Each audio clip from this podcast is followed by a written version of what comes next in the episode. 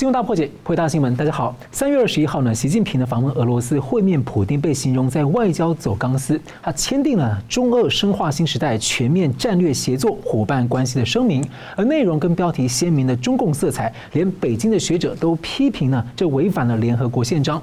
俄罗斯会否沦为中共的资源殖民地？而同一天呢，日本首相岸田文雄会面了乌克兰的总统泽伦斯基，联合声明挺台海和平。全球的反侵略是否完成联？全线包围，而三月二十一号之后的这个世界格局是否会如何的变动？美中俄的大三角是否仍然存在？世界是否走向两分几？两分，而美国和中共的对抗呢？这冲击波会如何的影响这个热点台海两岸？中华民国台湾呢，在中共全面进逼威胁并吞之下，是否有可能在美国盟友体系以及中共阵营之间维持等距离？而等距又意味着选择什么？我们介绍破解新闻来宾，台湾大学政治系名誉教授明居正老师。呃，主持人好，宋老师好，各位观众朋友们，大家好。政治大学国际关系研究中心资深研究员宋国成老师，啊，主持人好，明老师好，各位观众朋友大家好，欢迎两位老师哦。中俄声明呢，有评论解读啊，就是像是一个新邪恶轴心的宣言啊，打扮成世界秩序和民主化的捍卫者，而打出了一个反美反西方的姿态，被解读是要颠覆现在世界以规则为基础的国际秩序来建立中俄新规则。而习近平呢，跟普京说彼此有很多共同相似目标，临走前留下一句话，让国际很关心，说百年不遇的变革正到来，我们共同来推动。所以我先请教宋老师，你怎么看这个中俄联合声明啊？有可能如何影响世界格局？呃，好的，这个联合声明基本上有它的层次之别啊。呃，我们可以把它分成一个有优先次序的呃一个三个层次的架构啊。那么第一个优先层次，也就是啊，这个中俄之间的会面最重要一件事情呢，把它称之为安全合作框架啊。那么第二个层次，也就是第二个优先性呢，我们把它称之为所谓的政经贸易的框架。那么第三个呢，啊，其实在这次当中里面，也实际上是被呃刻意这个聊备一格的所谓的和平议价啊，或者是和平啊讨价还价的这样一个框架啊。呃，所以我们就一一来加以说明。第一个优先呢，是中俄之间呢是建构了一个叫什么呢？中俄战略协作框架。那那么台湾话讲叫“输狼摸输丁”的哈，就是有摆出这样的一个阵势。呃，所以其实就是一种叫做中俄联合抗美统一战线，就是这个意思啊。呃，所以呃双方合作共同抵抗西方，这个是从习近平的角度来看的第一个优先次序。如果从普京的角度来看呢，第一个优先次序呢，他就只是希望能够正式的获得习近平的承诺，然后从中国获得各种资源，然后以方便于他能够升级俄乌战争啊。你看，习近平前脚都还没有走，他就立刻就派无人机去炸基辅，而且是死了好多的儿童啊。什么叫儿童？就是你的亲爱的孩子，或者是隔壁邻居可爱的小朋友啊。呃，所以就是。呃，从从这个普京来讲，他就是要摆出一种阵营对抗的一个一个框架啊。那么目的就是要进一步的来对付北欧集团啊。这个是从第一个优先层次里面讲的安全合作的这个框架来说啊。那么第二个优先次序呢，就是啊，从习近平的角度来看，他他是想建立一个军商合一或者是军民融合的这样的一种双循环的一个经济圈啊。因为他受到西方的制裁嘛啊，然后西方也不断的要。和这个中共经济脱钩嘛啊，呃，所以他过去一直在讲说这个内循环内循环，其实现在内循环是也可以循环到俄罗斯那边去了啊，呃，所以就说那同时他透过一个这样的一个叫中俄的一个经济体啊或者经济圈啊来试办或者是推行他的所谓的人民币的国际化啊，呃，因为我们知道嘛，俄罗斯它本身已经被呃呃提出了这个 SWIFT 这个系统啊，呃，那么从普丁的第二优先来看的话。他最希望达到的就是说，透过一个四角贸易啊，啊，什么叫四角贸易呢？就是中共呢，它这个利用这个军民融合，由军啊到这个商，然后由这个商到第另外一个商，然后这个商再跟俄罗斯的军啊这样的一个四角一个联合的模式，啊，用能源的贸易来交换中共的先进武器啊，这个是普京的第二个啊第二个优先次序的一个啊企图。所以中间也包括可能透过第三国来转这样。哎，对啊。呃，除了包括第三国之外，它还可以夜间用那个叫中欧列车的方式。中欧列车现在是二十四小时没有停班啊，而且是每一班车都是都是这个满载的一个情况啊。啊，这是这个普丁的这个啊他的第二个优先的打算。那么第三个优先秩序，从习近平角度来看的话，呃，他就是一直试图要去介入区域冲突，然后透过一种斡旋来扮扮演一个调停者的角色啊，mediator 的这样的一个角色啊。那么一方面他要挤压这个美国的势力啊，比如说这个沙伊之间的啊这样的一个沃呃这个复交协议等等的啊。那么来建立中共怎么样具有国际品牌的所谓的和平人设啊，这么意思啊。那么从普丁的这个角度来看的话呢，他的第三个优先呢，他就是假性的去呼吁中共所提出来的和平方案啊，比如说这一次呃这个什么政治解决乌克兰危机的这个立场文件啊，呃，普京也讲说，喂，我们好好研究研究啊，我们表示尊重啊。啊，当然，尊重在外交辞令上来讲，其实就是不同意的意思哈。啊，但是无论如何，就是说他可以透过中共提出了这种和平的方案，然后从中操弄一个怎么样？操弄一个我俄罗斯的一个和平的的条件啊，或者是啊谈判的一个条件啊啊，所以他这次才会讲说，那你等西方世界啊都已经准备好了。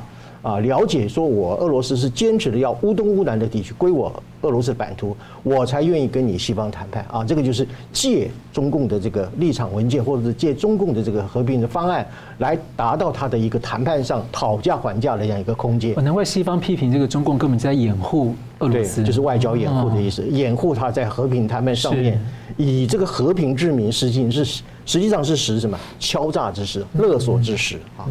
所以我从这个三个这个所谓的优先秩序来看，啊，这个中俄联盟的这样的一个框架啊。那么当然了，您刚刚提到就是说，在啊，习近平要离开的时候，他放下了一句话啊，叫做“百年不遇的变革”啊，我们中俄一起努力嘛啊。什么叫百年不遇的变革呢？就是这个所谓的东升西降啊。呃，虽然说这个嗯。呃，不管他信不信是不是真的东升西降啊，但是我相信习近平至少是非常愿意去推动一个东升西降的这样的一个国际格局，因为他的目的就是要取代美国啊，成为世界体系的一个建构者和领导者嘛，哈。呃，所以这个我的问题就是说，当然当然了，我们还有很多的时间可以继续讨论他后续的一个发展啊。基本上来讲啊，呃，普习之会啊，普丁跟这个习近平其实是假朋友了哈，不是。你看那个会面的时候那个表情啊，表情是人的心理的语言啊。你看那个普京在看那个习近平的时候那个眼神，他心里面是在想什么呢？他想说，我前面这个家伙他到底可不可信啊？啊，他心里面到底是打什么样的算盘啊？呃，我是不是要小心谨慎一点，不要落入他的陷阱？你看那个眼神露头啊，显露出来的那种怀疑的那样的眼光。那你看习近平看这个普京的时候啊。大战习近呃普丁啊如何如何啊呃你明年还可以继续连任啊像我一样可以继续连任啊。可是实际上他怎么样皮笑肉不笑嘛？啊没有一种感情的一个真实的流流露真的好朋友你就算是称赞人家你会让人家觉得呃非常坦诚的接受啊。可是你看他们那个眼神的互动啊假如我们从这个肢体语言来看的话假朋友嘛啊假朋友啊。那么至于说这个同盟我们也许还有时间再来谈它其实是个弱势同盟啊。呃呃，他也不敢说这个，我这个叫做军事同盟，他不敢啊，所以他是一个弱势，或者是说中俄之间是一种倾斜式的一个同盟关系啊。那么最后就是伪和平嘛，啊，就伪装的和平啊。呃，所以呃，我们继续的观察啊，但是对于这个所谓的联合声明，呃，到目前为止我看起来，呃，也没有像他们所吹嘘的那么样的厉害了啊。那这是呃第一个问题，第二个要回答您的就是可能如何影响这个世界啊。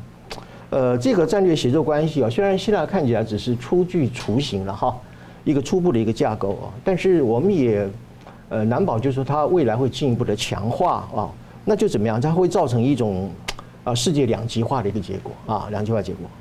呃，过去我常讲这个全景式新冷战嘛哈，意思就是说从二元世界哈，从这个价值分裂、经济脱钩、外交冷冻，一直到军事对抗啊，这一连串的这样一个二元对抗的局面。应该是可以看得出来啊。那么第二个的话，就是我们可以也许最糟糕的情况的情况之下，二人对抗的一个结果，像过去逼近这个美苏冷战、逼近古巴危机这种情况，这个核俄核战争这个阴影还是开始出现了啊。所以如果在最糟糕、最糟糕的情况之下，所以这个第三次世界大战啊，也许呢，呃呃，在某种情况之下的话，它可能会突然来临，也不一定的。是，那同样问题请教这个明老师，就是中俄两国这些动作是否表示已经正式结盟？像我们现在听到有人形容他们是什么柔性结盟，还有刚老师说的这个弱势结盟跟倾斜结盟啊，您怎么看呢？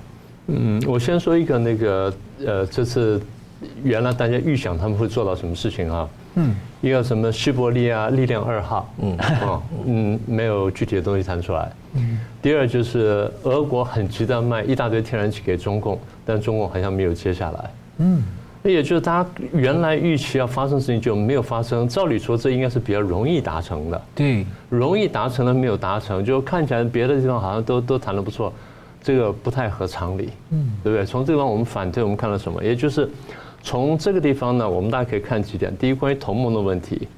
现在你可以看到，从刚才宋老师讲，他们的肢体语言呢，已经很清楚在在说明我现在的处境、跟我的心态、跟我对你的期望，这个很这讲得很清楚了。所以现在看起来就是大家都看见，呃，普京觉得我打得不好，所以我眼睛都不太敢正视习近平，我不再看第一面，就在摆腿，就在干什么，也就是我心事重重，我很希望求你，但又不能做出求你的姿态。对不对？嗯，就所以就是就是那个表情就出来了，但是我我真的很需要你的帮忙，我需要外援，所以我需要同盟，我真的需要同盟。当然了，你能答应同盟最好，但是其实你来了，对我来说这已经很大的帮忙了。你要不来我就更惨，来了就帮我这个打打气。好，所以普京希望同盟。对中国来说，他现在有没有必要同盟？还有没有必要同盟？严格说，他没有必要同盟，因为你现在被打得这么惨。然后大家都 都封锁你，又制裁你。我现在就是同盟，我不就陷得太深了吗？所以我没有必要同盟。但是没有必要同盟，并不表示我不帮你。啊，同盟跟帮助之间是两件事情。我们等下就详就详细说。所以现在我们说，就是如果要同盟的话，这主动权在谁手上？在中共手上。就主客意味了。对，中共点头就有同盟，中共不点头就没有同盟。它逻辑就是这样的，那么也就是说，我们看见主动权在哪里？好，那现在如果主动权在中共的话，那我们就来详细分析中共。我们过去在这里曾经跟大家讲过，中共面对这场战争呢，它是有上中下三策。上策就是最早呢一厢情愿希望啊，俄国赶快打赢，然后这个把乌克兰拿下来，然后欧美都下了收手之后，哎，我可以打台湾了。为什么？因为你们拦不下俄国打乌克兰，那你拦得下我打台湾吗？对不对？所以他逻辑定就是坏人就是这样想的。好，这是他的上策。几个礼拜之后，他发现上策可能走不通，然后又发现普京打的比我想象中早很多，然后这个呃乌克兰还比较强，哎，然后哎呀，欧美各国好像联手了，开始制裁俄国了，然后他们好像是真的，那我就要仔细想想，我对俄国到底什么态度？我对这场战争什么态度？再打下去，发现因为普京打的比我想象中还要差，乌克兰打的比我想象中还好，欧美帮助乌克兰比我想象中强很多，然后制裁很凶，那我得想想我我得怎么办？再打下去发现，哎，有一个好处，打到最后他们三个都累了，嗯，俄国也打累了，欧洲也打累了，哎，美国也打累了。所以，我现在变成就是下士对上士。我从我中共眼睛看出来，乌克兰就变成一个下士，就把三个上士给捆住了。这下我机会来了，我这个百年不遇的机会就是一场战争。结果现在把这三个家伙打趴在地上，我不是好极了吗？所以对他来说呢，打得越久越好。但我能不能这样讲？我当然不能这样讲。我这样讲，大家不说我战争贩子吗？说我必须说，哎呀，我来调停啊，来干什么？我来夺取这和平的美名。但是我真正希望战争持续下去，这话我已经讲了好几个月了。但最近国际媒体开始有人讲了，所以他根本提那个方案就是故意要跟美国西方的方案给对撞，让他们谈不下去。我先讲一个战国时代的故事，大家都知道围魏救赵的故事，嗯，攻魏救韩的故事大家比较少谈，但主角都一模一样。围魏救赵是魏国的庞涓呢要去打这个赵国，然后最后找了齐国来救。那这个攻魏救韩就是。庞涓呢，这次要去打韩国，韩国比最后赵国还要弱，所以韩国很快的继续跑去跟齐国求救，齐国宫廷辩论的一塌糊涂，有的说要救，有的说不要救，然后齐王又看见孙膑在旁边呢，含笑不语，他又不讲话了，哎，怎么军师又不说话？军师什么态度啊？他说那救还是不救啊？孙膑说也救也不救。齐王说很奇怪，怎么会叫也不救也不救呢？孙膑是这样子，你跟韩国讲，我一定来救。好，他就讲了，韩国一听齐国要来救，哇，士气大振，就拼死去打，就把魏军呢打得很惨，魏军还占优势，但是齐这韩魏这个韩国的士气上来之后呢，就把魏军削弱了。然后这时候齐国出兵了，齐国的大将叫田忌，田忌带了兵之后又要跑去韩国打仗。孙膑说：“你忘了上次我去救的时候，我没有到赵国去打仗，这次我一样不用到韩国去打仗，攻其所必救，所以我们直须大梁，跑去攻魏国。”消息传出来，那那边当然那边要解围嘛，所以庞涓就赶快退兵，然后去跑去救，就在路上呢就被杀了。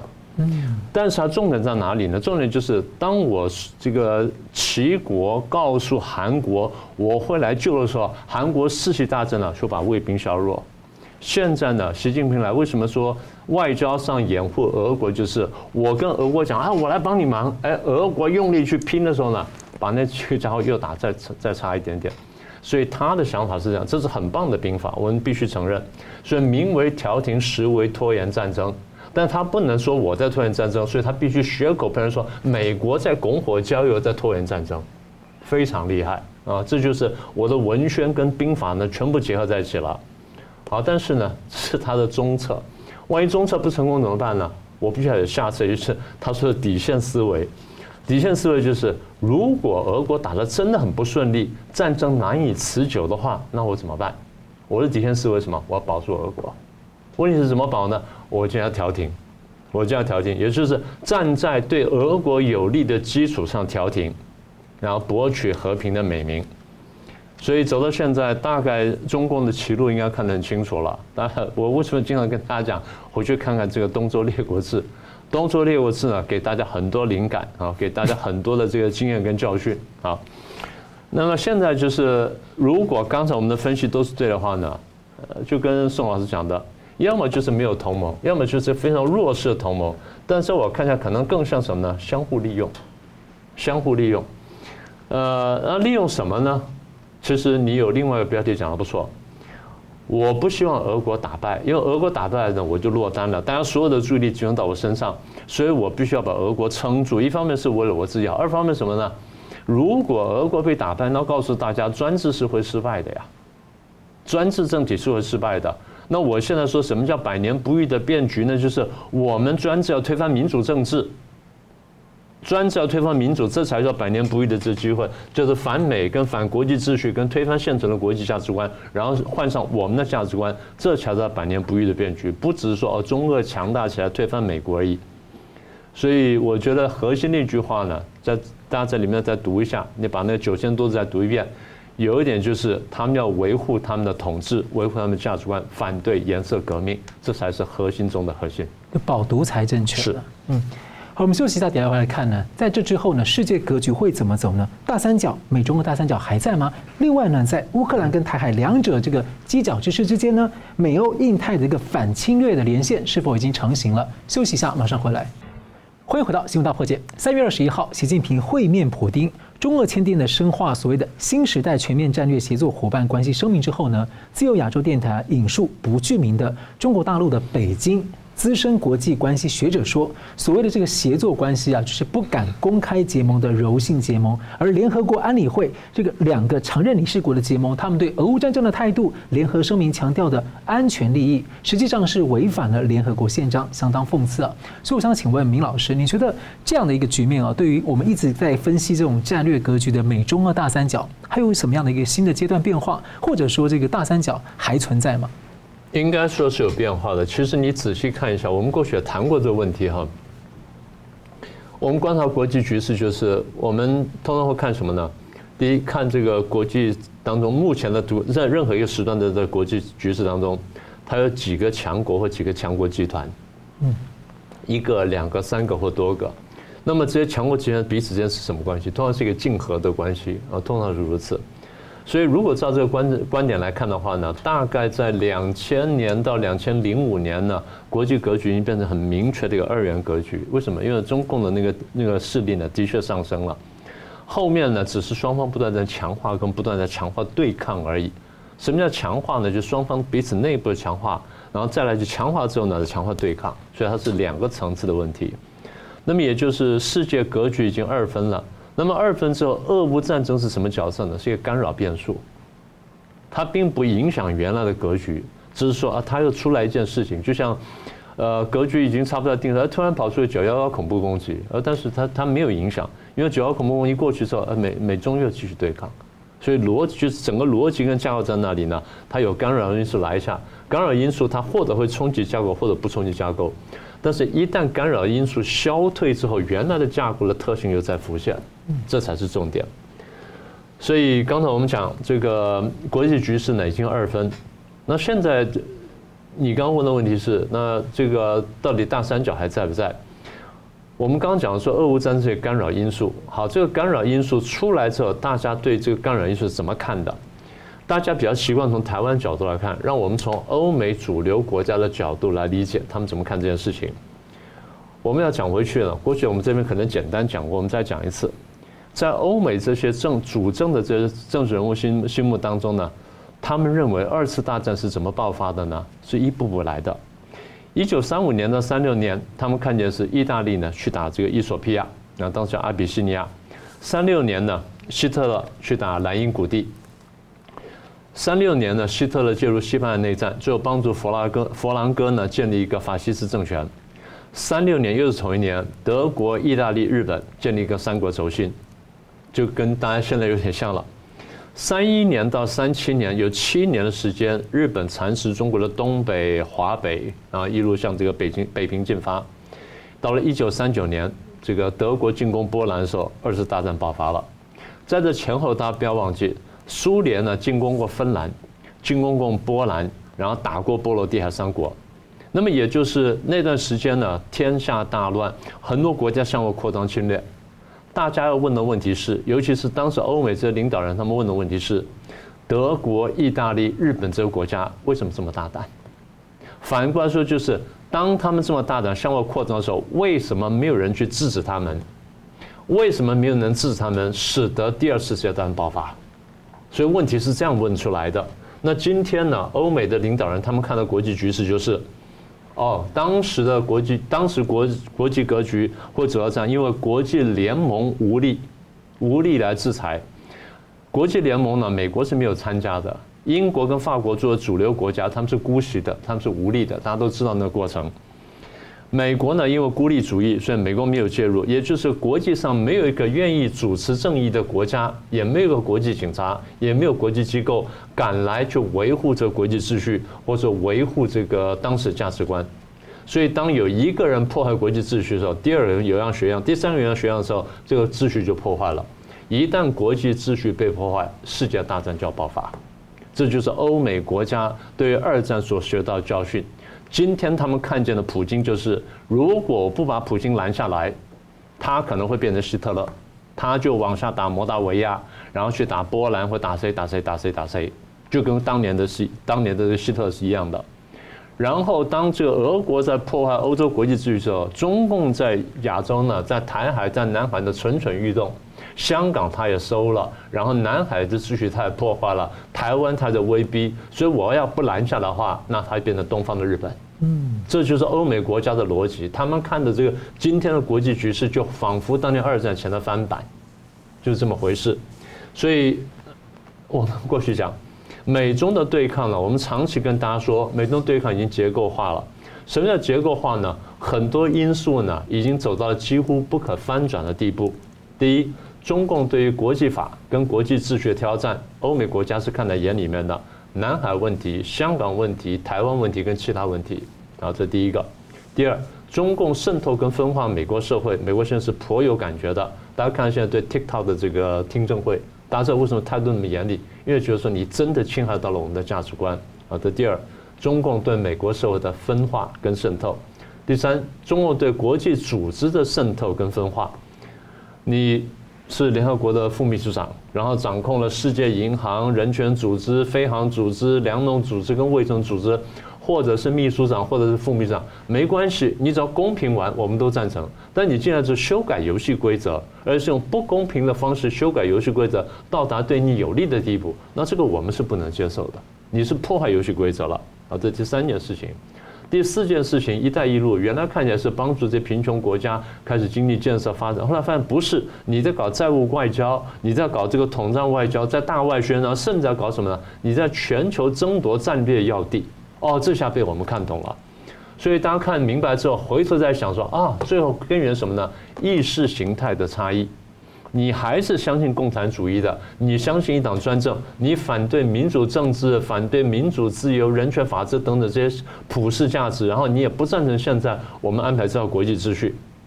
所以现在做结论就是，中共绝对不是嘴巴上所说的和平崛起，他真的是要挑战国际秩序，要推翻国际秩序。所以他说的东升西降，或者说百年不遇的变局，就是我们要推翻西方的世界，推翻西方的这个国际秩序。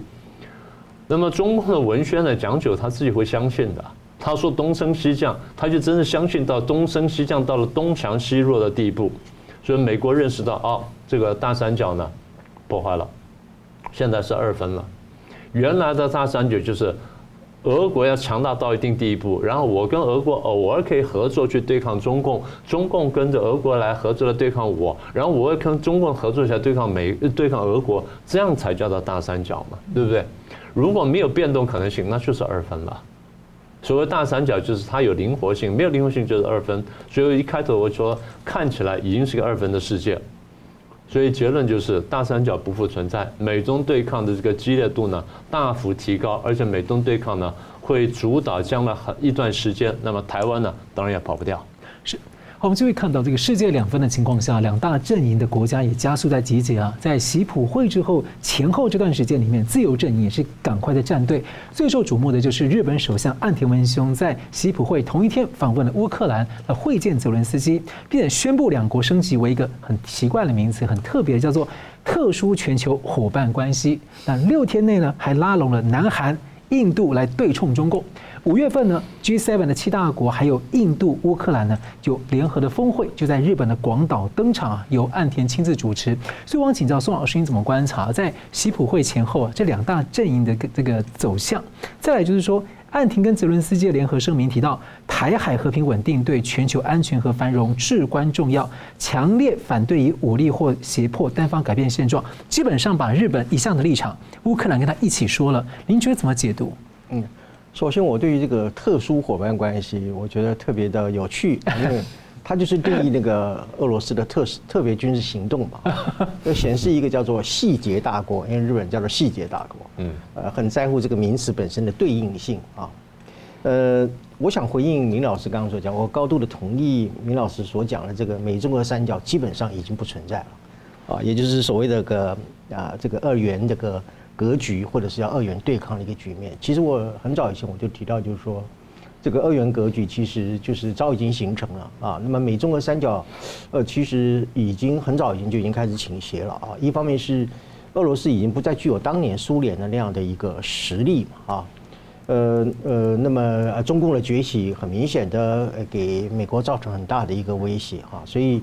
呃，前一阵子美国的很多的安全报告里面都提到，还把这个俄罗斯当做第一个威胁的来源。现在慢慢已经换位了啊，是中共是啊美国的第一个威胁的来源。所以从这个意义上来讲，而且就是说你这个三角啊，有一个非常重要的一个，除了刚刚明老师所讲的有一种一种灵活性以外啊，呃，这个三角的一个对抗，基本上还是要有一个共同遵守的游戏规则啊，我们公平的竞争才能够叫做三角吧，不然就是不对等的三角啊。呃，可是因为中共一再的破坏这个所谓的游戏的规则嘛，啊，呃，所以这个三角本身基本上已经缺乏了一个公平竞争啊，因为我们讲三角关系基本上还是一个对等的竞争关系啊，啊，那么因为这样的一个关系的话，我觉得既然这个游戏规则已经被中共给破坏了，所以这个中俄三角基本上已经不太能成立了啊，呃，所以您问到我就是关于这个未来的走向，我还是从这个二元决裂的角度来看，第一个就是说，当然。这个两个阵营之间的走向啊，呃，有很大的程度会受到俄乌战争的结局一个很重大的一个影响啊。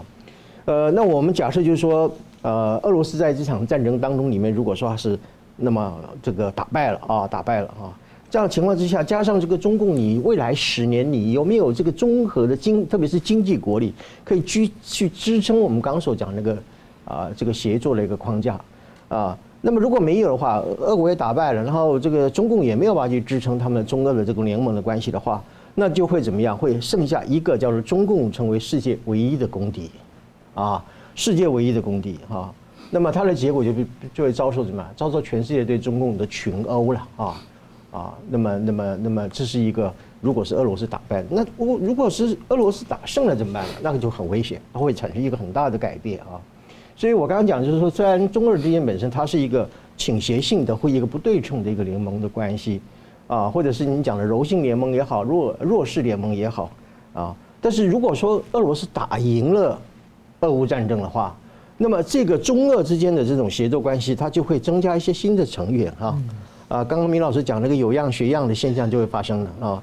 那么北韩也进来了啊，伊朗也进来了，甚至什么委内瑞拉其他一些所谓的就是流氓者俱乐部嘛，或者是独裁者俱乐部，它就会扩大，不只是中俄两边的一个呃，它会成为一个协作的啊，很多的国家就有样学样的都参加进来了。那这种情况之下的话，对于所谓的美国世纪，我们以前讲那个 past Americana 的那样一个世纪，它就会衰微哈。现在其实有很多美国的学者，呃，也已经预言到，就是说。呃，如果在美中对决当中里面，美国如果不能够采取更积极的对策，还是有那么一点点绥靖主义的成分的话，说不定真的是美国世纪会让位于中国世纪啊，这不是没有可能啊。呃，可是我们也不必太悲观啊，因为基本上来讲，无论这个俄乌战争结局是怎么样，基本上今天还是一个西方啊，呃，西方它是一个一多对多打一了啊，或者多打二，西方的阵营基本上还是个多数，还是一个强势一个集团啊。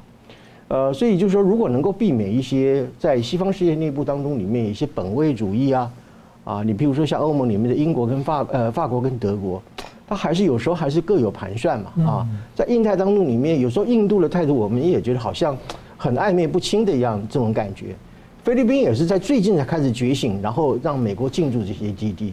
韩国以前还是希望能够跟美国和中国之间保持等距，可是各位注意啊，这些趋势慢慢都已经往两边靠了。都已经开始站边了啊！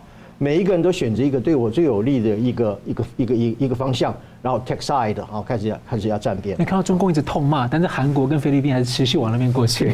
所以这个中共的这种威胁、恫吓这种力量越大，就会逼使原来在中间的啊或者比较观望的国家，他就会开始去选边。就是中共逼别人选边站，逼别人选边啊，逼别人这个讲的非常好啊。所以我想西方世界只要不要出现两个问题，一个就是什么样？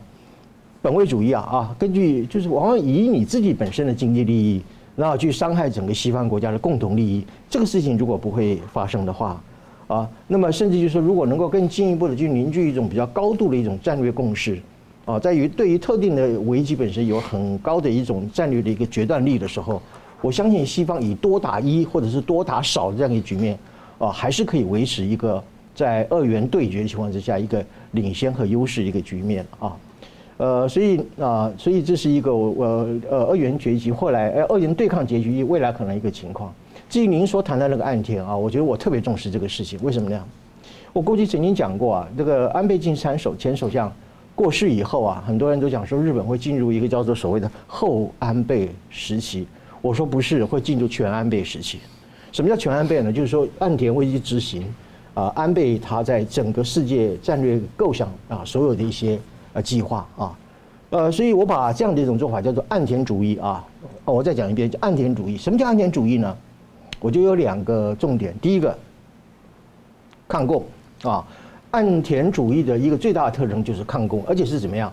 不是光是日本去抗共，而是日本想联合世界其他的国家来一起抗共啊。呃，因为他认为这个共中共的这个威胁啊，是未来世界的一个叫做人类议程啊。Human agenda 啊，是没有一个人可以幸免，或者是没有任何一个国家可以逃避的一个共同的议程。如果不处理好的话，会变成人类的灾难议程啊。所以呢，第一个特征，岸田主义的第一个叫啊抗共。第二个呢，岸田主义它是从中共野心、侵略、扩张的三大本质来看这个世局啊，不是从呃中日之间的一种双边的贸易啊、利益啊等等的历史啊等等来看问题啊。他是从中共的本质来看，日本应该扮演什么样的角色？这点认知非常的重要啊。所以我认为岸田呢，他是岸田主义是什么东西呢？一，绝对清醒的物质呃务实主义；二，绝不妥协的人道主义。你看，即使再危险，我还是要去基辅，我还是要去支持乌克兰啊。第三呢，叫做货真价实的和平主义。他这一次就讲讲得很明白，我的所有的活动就是为了世界和平，包括我日本本身的和平啊。最后一个呢，天下为共的牵线者，我再讲一遍，天下为共的牵线者，在他上任以来的所有的行政本身都是要在一个一个牵线啊。你看日本跟德国、英国、法国，乃至于其他的国家，都是天下为共的一个牵线者啊。所以岸田首相未来，哎，会把台湾有事、日本有事延伸到什么东西呢？乌克兰有事呢？北约有事，然后进一步再延伸到什么呢？印太如果有事的话，全球有事。啊，这个就是我所说的岸田首相本身的岸田主义是继承了一种全安倍主义之下啊，日本现在所扮演的一个非常积极而且是一个非常重要的一个角色。像，听这个听完这个，让我想到蒋经国在一九八零年代发表了一个重大演讲，呼吁世界不要对共产这个绥靖跟放松，是有这个味道。好，我们休息一下，等下回来看这个世界两分的这个格局之下呢，在热点。台湾海峡要两岸要如何呢？受到这个冲击波的这个影响跟阴影。另外呢，台湾最近内部啊持续有出现一些反战的声音，还有就是台湾在美国、中共之间究竟能否等距，这是怎么样的选择？休息一下，马上回来。欢迎回到新闻大破解。中俄联合声明呢，我们连接我们衔接前两节的分析呢，无论。中共、俄罗斯是否结成了怎样坚强或什么程度的结盟啊？这个世界情势呢，已经形成美中对抗的两分局面是相当清晰了。那对我们来说，一个很合理的问题就是说，那这个局面对于台湾海峡啊，就是对于台湾、台湾海峡两岸关系会有怎样的冲击跟阴影？明老师你怎么看？呃，我一直跟大家讲，我说这两岸关系呢，它不是单独存在两岸当中的，两岸关系这么多年来呢，一直镶嵌在国际政治当中，也就是。影响两岸关系的不只是两岸之间，国际事很多事件呢都影响两岸关系。所以如果这逻辑是对的话呢，那我们也得把两岸关系摆在刚才讲的世界格局上面来看。刚才我们都已经同意了，说世界格局基本是两分了，也就是民主阵营是一边，然后专制阵营是一边。那现在看的就是，如果我们看见这个专制阵营正在开始结合当中，那么这欧美的民主国家要怎么去应对它？当然现在看起来呢有几个方面。其第一个第一个基本的这个呃出发点就是我们前面讲到，要维护现存的世界秩序，维护价值观，因为这个价世界秩序被破坏的话，那就全球战火，那就真的第三次世界大战了。所以第一呢，要维护这个基本的国际秩序，要维护国际秩序的话呢，那现在看到欧美国家的做法就是扩大同盟。刚刚宋老师也提到啊，跟这边联合，跟那边联合，然后这边合作，那边合作。美国也在做这些事情，现在日本也跳槽做这件事情，所以美日大家是分头在这么积极推动，我们形成这个美国连接北这个北约那边，然后连接亚洲一些国家，日本连接亚洲一些国家，那日本现在跑到乌克兰去，也就是这两个网呢开始交错编织起来，所以第一呢扩大呃扩大同盟，然后再来就加强同盟，再来什么呢？积极的备战。积极备战，我们看到一个是演习，第二就是我们这个交流，军事交流非常多。你看到美国啦、英国啦、呃、美国北约啦、日本啦等等这些国家呢，军事交流越来越多。前两年，我相信大家还有一个印象，就是呃，美国在亚太呢弄了一个很大的这个军事演习，多国的这个海军来演习。美国的 F 三十五 B 的降这个战机降落在其他国家的航母上面，对不对？这说明两件事情：第一，就是这些国家呢，将来会买 F 三十五 B，然后他们也要做同样的事情。我们先来这个测试看看。第二，就是真的要打仗的时候呢，我们大家飞机可以在降落在不同的航母上面。嗯，我们的航母就不止这几艘了。换句话说，大家真的是联合作战。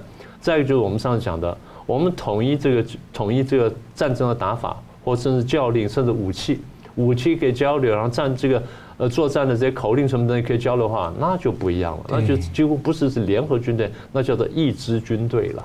哦，所以这个高度整合。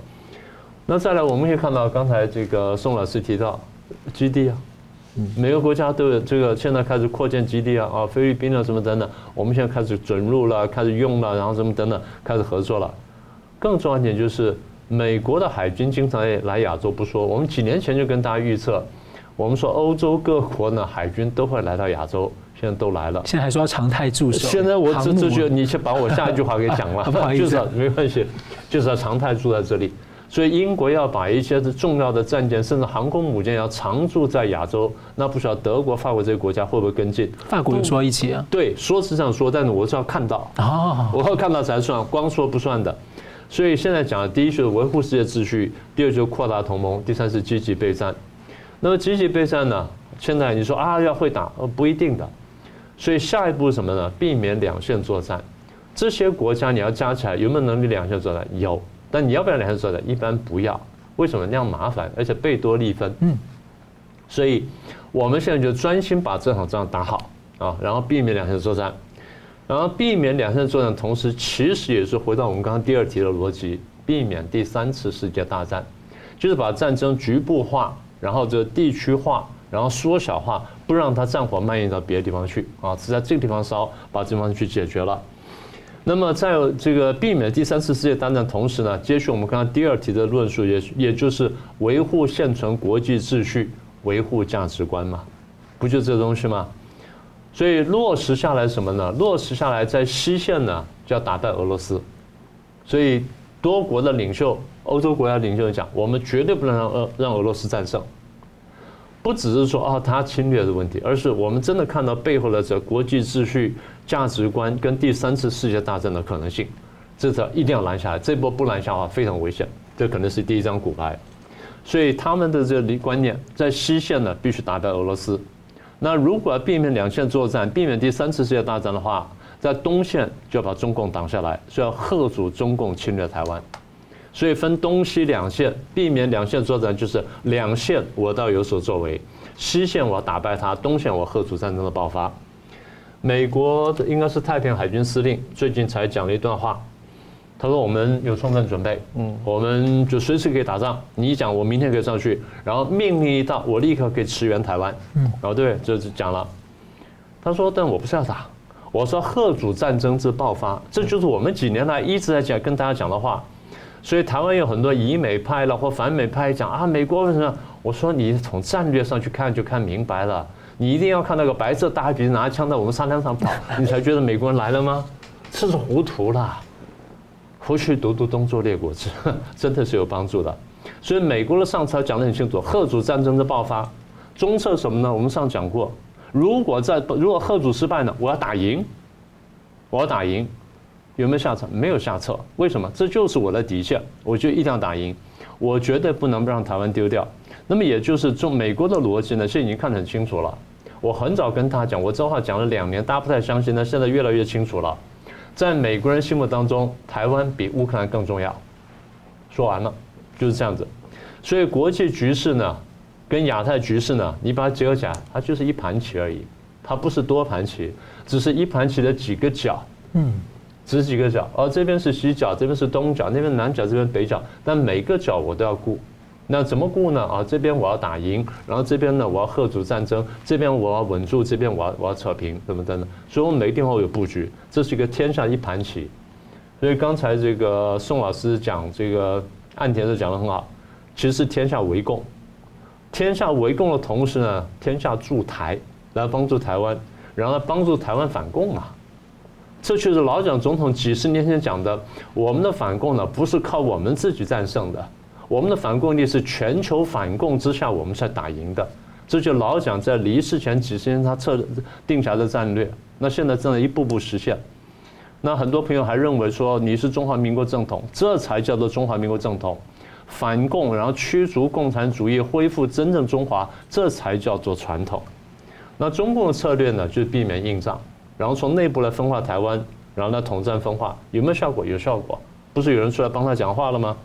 台湾很多人呢没有看懂国际局势，然后没有看懂台湾的处境，没有看懂中共不等于中国，结果呢被洗脑成功，或者自己恐共吧，然后最后就走上了投降主义，自我洗脑唱和中共之后呢，实质上产到了产生了为虎作伥的作用，所以这些部分呢，我们希望苦口婆心呢再讲一次，一方面呢分析国际局势，二方面呢也希望台湾跟海外华友华人朋友们都能看懂台湾。跟中国现在处的这个情况是感谢。我们就会看到这个在国际战队越来越清晰、两分对抗情况之下，在台湾近期舆论呢又一次又出现了一些反战论，那跟反侵略之间呢形成一个论战。那从二零一七年美中对抗越来明显的时候，台湾内部也持续有部分声音主张，我们要在美中之间等距，在大国之间保持距离。宋老师，你怎么看这样的声音？呃，好的啊，首先我想先谈什么叫反战啊。我认为啊，反战是只有在反对侵略者发动的侵略战争的时候反战才能够成立。嗯，如果你反的是这个受侵略者本身对侵略者本身的抵抗战争的话，这个不叫反战，这个叫助战，也就是刚刚明老师所讲的这个助纣为虐的这样的一个说法。你就止戈为武嘛？对啊，那么武者止戈嘛啊。嗯。呃，好的。那么另外一个就是说是等距啊，这个概念最近很流行啊。这个 equidistant theory 啊，这个等距啊，有一个基本的一个条件，就是你要有实力跟筹码。阿基米德有一个原理，就是你给我一个支点，我可以举起整个地球啊。台湾有这个能力去把美国去支做一个支点，然后去拱起中共吗？或者是我们用中共作为支点去拱起美国吗？没有，台湾没有这个实力。台湾其实今天是在。一种被动应战的这个情况，这个是我们很必须面对的一个，虽然残酷，它却是一个最真实的一个状况。呃，所以有人就认为啊，反战人士就认为，就是我们不应该跟着美国的屁股后面去抗中啊，我们不应该把台湾的前途全部都赌在美国的身上。如果不赌在美国身上，请问赌在谁的身上啊？如果台湾作为一个中美台一个比较弱势的一个角色，既没有实力，也没有筹码。所以我非常同意米老师刚刚所讲的，就是说，今天我们跟美国的结盟，才叫做真正的等距，啊，因为呃，怎么讲呢？就是我们跟美国不是叫做什么，我们去扮演他的棋子，或者是充当他的炮灰，不是美台之间的军事合作叫做安全合作。懂得国际关系、国际政治人都知道，两国之间本身进行安全的合作本身，它不是谁把谁当做棋子，啊。除非是在独裁的国家里面，可能也发生像中俄这样一种相互利用的一个情况啊。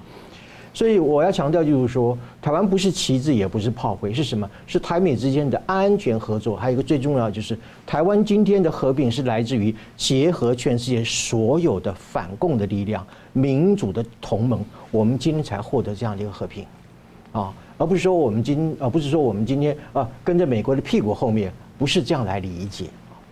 所以我进一步来讲，就是说，今天我们讲等距啊，中美台之间的关系不是个数学习题的等等边三角形这个问题啊。呃，中美台关系基本上一的本质是怎么样？是中共要对抗美国，同时它要并吞台湾，这个是中美台之间的摆在我们面前的面前的一个最为现实的一个关系啊。所以，我们今天台湾处于在这样一个弱势的情况之下。我请问我们拿什么东西去跟人家等距呢？啊，我说这个日本、韩国跟北韩等不等距呢？瑞士也可以等距啊，因为人家是中立国家，它可以跟全世界等距啊。啊，那么我们台湾有没有这个条件？没有这个条件啊。所以，我们台湾是在一个中美台关系当中里面，我们处于一个相对的弱势的情况之下，我们没有那个实力和筹码去跟人家等距啊。而且，连新加坡跟瑞士都被认为某程度在靠拢、靠向一边呢。对，所以有些人幻想说，我们台湾是不是能够当瑞士啊？或者是我们是不是应该学习新加坡啊，维持一个跟世界大国等距的关系？不是，因为台湾不是瑞士，也不是新加坡啊。呃，至于说这些主张等距论当的人当中，你们其实讲了半天，也没有讲出什么叫等距啊。呃，那么当然有一个人他跳出来讲说等距什么东西，我念一遍啊。他说等距是什么呢？他说等距呢是应该要想办法啊，跟中国大陆建立等量同质的互动关系啊，呃，让美台和中台之间啊，那么这个政治沟通本身和经贸往来能够达到啊，特别是人民的生活可以可以达到一个等价的程度。注意啊，这里面有个三个关键词：等量。同值还有等价，我调一下小书袋好了啊。结构语言学里面讲说，语言本身是一个意义的约定啊，它展现于一个能指就是语词和所指就是语义之间要有一种二元对应的关系。比如说我送你一朵玫瑰花啊，显示啊，玫瑰花是所指啊能指啊语词，我象征什么所指呢？爱情啊啊，你如果接受的说好，那我们去结婚吧啊，这个就意义的约定了啊。那你如果说是不喜欢这个男生，一个女生讲说，你怎么拿一个带刺的玫瑰来伤害我呀？那于是就不可能结婚了。这个意义本身有不同的约定，等价、同质、等量等等东西，都是在结构语言上所讲一种叫做空洞的能值。为什么叫空洞值？它指涉不了什么对象，或者是它指涉对象的话，你不能理解，你没有办法形成一个意义的约定啊。那就是说，这种能这种空洞的能指本身不能够给人一种对于你指示意义到底什么样的一个认知，或者是怎么样的一种约定。那么这个就叫做空洞的、虚假的，或者是啊、呃、没有效果的能指，就是讲白了，就是冠冕堂皇的废话。老师，我们一直说台美是这种价值共享啊。对。我们跟中共没有价值共享，对，他又要把我们并吞。对。那没有价值共享的话，我们的生活意义跟我们的习惯要怎么样能够等同同等？对。对，我讲白了就是说，美国给你胡萝卜，中共给你这个棍棒，请问你站哪个边？怎么个等距？请你告诉我。他可以给你糖衣毒药，也是铁的啦，是不是啊？所以呢，我们讲说，我们开玩笑吧，你说等量是两岸之间的贸易一样吗？进出口一模一样，叫叫等量吗？啊，民主与专制能怎么个同质法呢？啊，还有你说这个等价。是怎么样？人民币、台币跟美金一对一、一比一比一，这样叫等价吗？啊，所以我之所以说这个所谓的等距论是一种空洞的能指的原因，就是说你完全没有办法给大家有一个共识性的一个意义的约定，所以它就是一个怎么样？一斤五毛钱的理想主义啊，或者是一种冠冕堂皇的一个废话一句啊，这是我对于等距的看法。不过。我也要特别强调，这个等距论确实是有，呃，讲不好听叫腐蚀民心了啊，讲好听点就是说对社会大众确实有一些迷惑迷惑性啊。我怎么讲呢？其实等距呢，我刚讲，除了空洞的能指以外啊，它还是一种自我想象的平衡感。每一个人都喜欢平衡嘛，不喜欢走路跌倒啊。然后再用这种平衡感呢，啊，是自我编造的平衡感啊，呃，来掩饰一种害怕战争。啊，或者是恐惧啊，或者是一种自我安慰了啊。可是这个对于社会大众会有很大的感染力，为什么呢？因为大家呢能不选边尽量不选边，啊，因为不负能不负责任尽量不负责任，能够搭便车我尽量搭便车，开车自己开车很麻烦，搭便车免费是吧？啊，所以呢，这个就叫什么现呢？这个就是一种等距论可以去释放啊一般人对于一种。价值选择本身的一种道德的压力，啊，我今天选边我会有压力啊，啊，呃，那么我今天选择一种呃我所坚持一个理念本身也有一种道德的承受，你必须要具备道德的承受力，同时会有一种怎么一种道德选择上的压力感或者是一种焦虑感啊，所以等距论本身之所以今天会引起这么大的一种呃也许不是那么大，但是有某种程度的一个。社会的感应的一个效果，就是在于它符合人性当中里面的一种最基本的心理：战争最好离我远一点啊！我是我最好是过了这种小确幸主义的生活啊，呃，那么最好永远一辈子都叫岁月静好，这是人性的一个通病啊。呃，所以说等距论虽然说完全不能够成立，也完全没有它具体的内涵，但是它确实对于社会心理是有产生感应的一个效果，而这正是我们。所所关切，而且必须要去加以这个承接一个地方啊！我最后一句话，在真诚与虚伪之间，每一个人心中都有一把尺。这个自由真的是要有道德责任，还有要付出代价。是。好了，节目最后呢，请我们两请两位各用一分钟总结。先请明老师。呃，如果谈到中俄关系的话，它不是同盟，但它是相互利用的。那现在看起来呢，大概主动权更在中共手上。但是我们刚才分析呢，中共的盘算比较多，所以后面回随着事态的发展呢，中共还会继续变招。那么反正万变不离其宗了，基本上呢，他不希望俄国垮掉，然后希望说能够让俄国呢把对方拖得越久越好。那这第一个观察。第二个观察就是大三角是不复存在了，那天下二分，而这个二分的本质也非常简单，就是民主对抗专制。那看你要选哪一边。这第二个观察。第三个观察就是现在的这个局势呢，如果是这样分的话呢，请大家仔细想想看，大局现在对台湾是越来越有利的，但对中共是越来越不利的。所以几年前我这几年来我一直在讲，呃，两岸关系呢会越来越紧张，台湾会空前难受，但空前安全，这就是我一直在这个观察到的一个方向。那么在这情况下，中共如果不能够正面攻台的话呢，他会从内部攻我们，就兵法上所说的文攻，但我们讲讲内攻法呢，可能更准确一点点。那么中共从内部来攻我们的一个方法，就是不断的制造各种各样假象，然后让我们落入恐共的陷阱当中。所以我提醒大家，我们是反共不反华，但是呢，我们绝对也不能恐共。也希望大家想清楚这个事。宋老师，好的。呃，我觉得中俄这个所谓战略协作的框架，基本上是一种所谓的假朋友之下的一种弱势的同盟，或者是不对称的啊啊倾斜式的一个同盟，啊，它所带来的一个就是对于和平的一种虚伪的宣传啊，这是我对于这个战略框架的一个基本的一个看法。另外谈到这个未来世界的格局啊，呃，我认为未来这个世界本身已经走向二元对抗啊。而且这个二元对抗本身会随着双方在意识形态以及各个领域的一种逐步的升级，这个对抗的紧度和强度和深度都会逐步的加大啊。